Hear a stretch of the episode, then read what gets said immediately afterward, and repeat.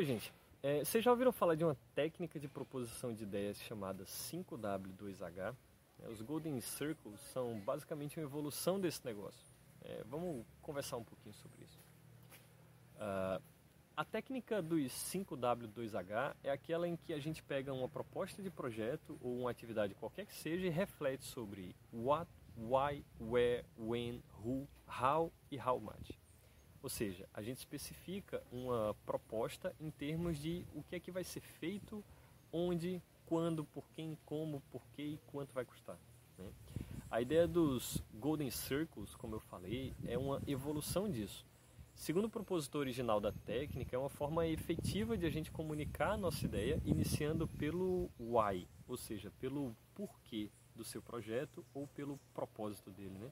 Nesse momento do curso, eu espero que vocês já tenham se decidido aí sobre qual vai ser o projeto de vocês, qual é o problema específico que vocês estão tratando e qual é a proposta de solução, né? Os Golden Circles são mais uma ferramenta de visualização.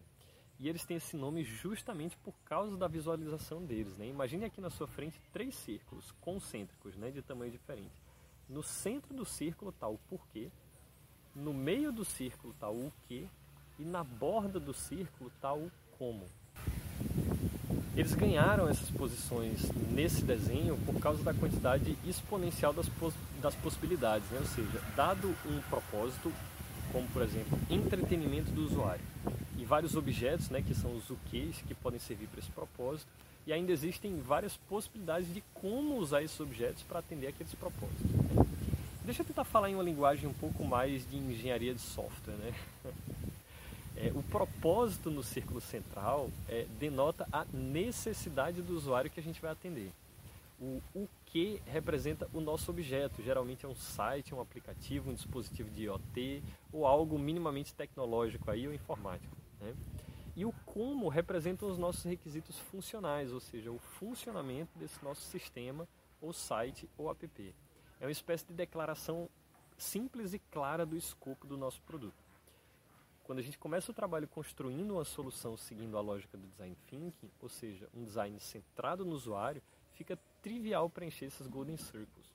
Mas por acaso você começou o processo já sabendo qual seria a sua solução para um problema que você resolveu estudar depois, vai ver que essa atividade vai ficar meio acochambrada aí, vai ficar muito mais difícil expressar a sua proposta em termos aí dos golden circles.